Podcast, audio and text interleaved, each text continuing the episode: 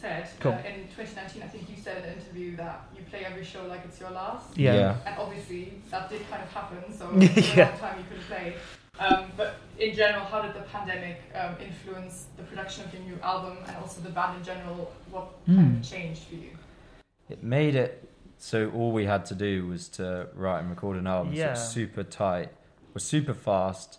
The album, the content is super focused. Uh, it's very like just fucking like saying what feels real at the time, either in a in a relationship or about you know the world, like sick or or Yeah. whatever. And It kind of just gave us. It wouldn't. We would have just gone straight to touring, more touring, all that year, we wouldn't and we have wouldn't this have album, had would we? time to have spent so long, as long as we did on this album. You know, we ended up recording it over like you know six months in lockdown, um, and yeah, we just wouldn't have found that time for, for, for ages. So it was kind of not good, but like we we you know took out of it what we could, which was the chance to make this album. Yeah. And who writes like the most songs of you?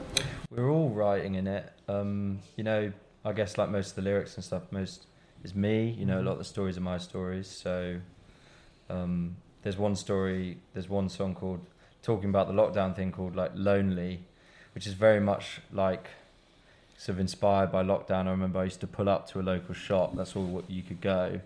Like listening to my, some of my favorite music and stuff, and just think it just made me think like, oh, you know, j- having been on these tours and stuff, like haven't really thought about it or like tried to like chase or like, you know, get a girlfriend or whatever. And it kind of just felt like, oh, I feel like a bit irrelevant just sitting in this Mm. car, you know, and that's like the vibe to that song, which is the lead single on the album.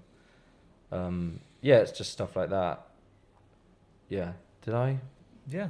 answer a question You, you then? answered it and then Yeah. made your own one and just Yeah. rolled, Fuck rolled it, with it. yeah. Love it. I also can imagine that when you're in quarantine, there's not a lot that gives you like inspiration for new songs. But And what that- would yeah. you say was Sorry? like, uh, what would you say was the weirdest place you ever got an idea for The a wei- song and just had to record it or write it down? Oh, well, like in out in the world, whatever. Yeah, just, I- just any Like- situation. Like in the Yeah. shower or somewhere? I I- think you're gone. Have I'll you say got I one? often uh, will walk along the street and then really quietly get my phone out and sing into my phone, Yeah. like so no one hears me because it's a Have bit you got embarrassing. a weird look for that, or- Uh, probably people like, "What's he doing?" Because Yeah. I'm like, "Eh, no, no, no, no, no," like, Yeah, I think like there was a lot of room for inspiration though in the pandemic because it made yeah, us write about things that we hadn't, re- you know, time to stop and think. And yeah, you know, there's a lot of people, you know, people dying and people being born and stuff. So it's a chance to think about like what it means to be alive in this world and stuff, Yeah. which which which sits. And I think we in kind the of all album. ended up going like staying in it with our parents and stuff in the Yeah. countryside because it's such a Yeah. long period of time, and that just getting in kind of touch with our childhood. yeah, and really. it kind of makes you reflect on the because for me it was the first time I'd gone back sin, in like ten years since I left for university, and it immediately makes you think, remind me, remember that time of leaving there, and you kind of get nostalgic for you know being seventeen and eighteen and and leaving home for the first time, kind of, which I think is, is kind of part of the theme of the album is, is that looking back on that from where you are now.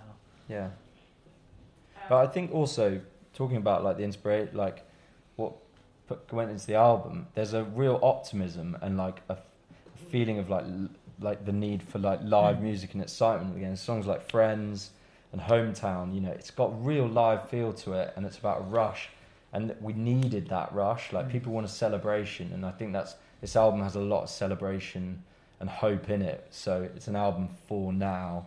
For this new, you know, we got a new shot at Mm. fucking getting out and like living life to the full. Uh, And do you have any particular one song that you would say you're really excited to play tonight, or just in general of the album that you would say uh, captures that celebration the most?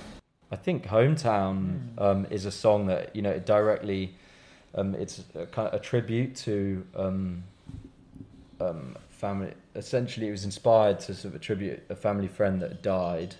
And I just thought, I just need a, you know, how to say something appropriate to be like, you're fucking amazing, but we're going to fucking keep going, you know, and take you with us, you know. I think that it's got, it's got a lot of hope and it and it's from a place of of mourning, you know. But and it's just about like fucking we were all young, and isn't it fucking? It would be great if it could fucking go on forever, you know.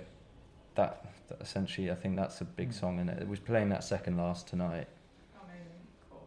Um, and you're obviously supporting Giant Roots tonight, and uh, I saw later this year in Zurich, I think you're supporting Arctic Monkeys. Is Yeah. that correct? Yeah. It's quite big, and um, I, I mean, I really like the Arctic Monkeys. Yeah. So I can, Yeah. Are they some of your musical inspirations? Or would you Definitely. say- Yeah, I think, uh, and like one of the first festivals we ever went to when they headlined it, and that kind of like when we were 16, you're like, oh my god, there's this like city of music, and you Mm. go to it, and it's just like all these amazing bands playing. It's kind Called of Reading Festival. Reading Festival, called Reading Festival, and it's just like kind of that blows your mind. And I think, for me at least, being there, it's like I never would have imagined myself on the same stage as them, let alone and like supporting them and stuff. Mm. Like it's Yeah. it's pretty exciting. Mm-hmm. You know, and Giant Rooks are amazing too. Like playing before them every night is is, is awesome. like getting to see them, they're s- they're like masters of what they do. It's just yeah, so, it's, so it's really it's great that we get we're going to be touring with them Yeah. a lot. it's So. good stuff. And Would you say that there is a difference between playing shows on like concerts like this or on festivals? And which do you prefer?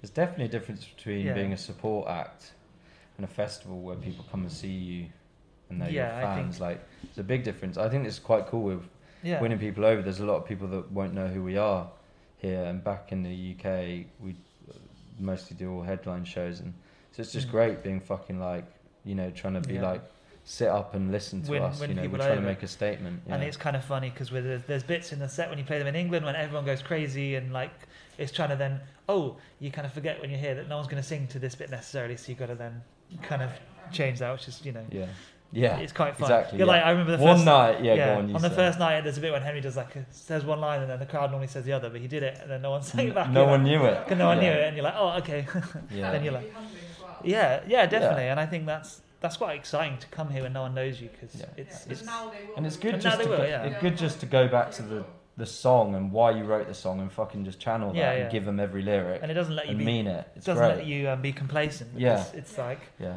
you you it's no longer like yeah. a home run. It's getting people on the Yeah. pitch. I don't know. That was a bad Yeah. me- baseball metaphor or something, Yeah. but yeah, Yeah, and, and you'll come back uh, later this exactly. year. And then they'll know it Sure, and hopefully then, next yeah. time. Yeah, exactly. Mhm. That's the plan. Um, so you mentioned already you left university like 10 years ago. Mm. Um, so we obviously are a student re- radio station. Uh, what did you guys study at university and would you still do that if you had Fuck to me. go back right I, now? I- I studied history and I would still do that. I still read Yeah. history magazines and books and stuff, so yeah. I still find that really interesting. Yeah, I studied politics, and I think I th- it was a very interesting thing to study. It was mostly sort of political philosophy and stuff. Uh, but I'm not like the most political person. Like we're we're all quite a we care as a band, so we all care about social justice and stuff. But I don't think I think I'd probably rather do something. I never wanted to study music because I didn't want it to have to be a chore. Like we just want to try Yeah. out music, but maybe I'd do something music wise. But I think it was pretty cool doing that degree, and then now I'm here. So Yeah, it was a fun time. I'd do it again just because, you know, go and make friends and drink some beer. yeah, u- uni's fun. Yeah. man. Yeah, as you already have mentioned beer and Yeah. unless there is Woo! a line that goes Sorry. throwing darts, drinking Heineken and casual sex. Oh yeah. Would you say that Heineken is your favorite beer? No, Or absolutely it used not. to be my favorite. Really? Beer. That's why I like used to love, like for some reason Heineken. If you're like flagging and you have a drink of Mm. Heineken, I'm up. Like, yeah, I used to love it, but apparently people don't. But It's for some not- reason I had a thing to it, and it sounds great in a song lyric. But Yeah, that's you can. No, that's- what's that's your good. favourite beer, Um, like? I was re- I'm really loving all the German beers here. We have some Kol- Kolsch. Have yes- you tried curls? Yeah, we had some yesterday, a f- a few yesterday.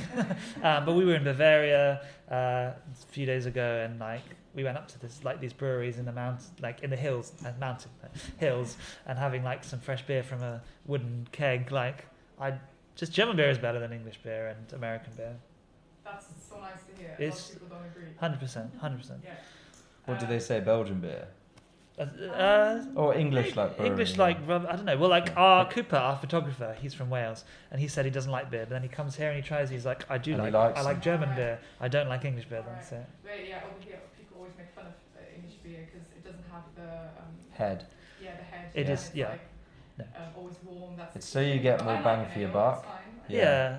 But I think in England you have I to go, think go they to care find. about getting more drunk than having more head. yeah, Well, probably. in the think about UK. that, Like that's not beer. I can't drink. Oh, really? Yeah. In the UK, they'd be like, Oh yeah, yeah. Phil. I used to work in a bar, and people say, "Well, that's too much. Like you're rip- Yeah. ripping me off. I've paid five Yeah, pounds." they for this, want this all amount." the liquid. So yeah, they and get I'm like, all well, that, that mean it will go alcohol. flat in like a Yeah. minute if you don't have that. Yeah. silly. Um, and you also talked about festivals and Yep. like um, what would be, of course, the festival season is kicking off. I Mhm. think Coachella's starting this Ooh, weekend. Today, yeah. yeah, Um, Yeah, we, we, we turned it down. oh, right, To come in right. now. You said, oh, To how, come how in. you can have it. yeah, yeah, yeah. how- We'll let Harry do this. We'll do Yeah. next Took time. our slot. Yeah, but Um, good for him. would you say Coachella would be like kind of a dream, or which which uh, festival would you say would be amazing? We to played a go lot of there? dreams. haven't we? Yeah, I think when I, when we started, I just Playing wanted to Lollap- play ready, ready, Reading and Leeds, in which we did, and Yeah. like we're playing Lollapalooza, in Lollapalooza is Berlin, now, Berlin. which is a big statement, which we haven't done before.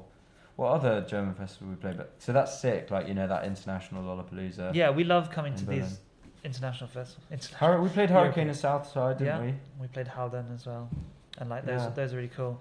But, But, kind yeah. of future ones, I'd like to do some Coachella would Am- be cool. American festivals. Yeah, like we haven't Coachella. done one yet. Co- like Coachella would be nice in the yeah, desert. We've had no American festivals so far. All yeah, right. but um, we've kind of done played every English, almost every English festival. There's It's one kinda like- big one we haven't played yet, but that we'll Yeah. see. We'll see. Yeah, Okay. All right.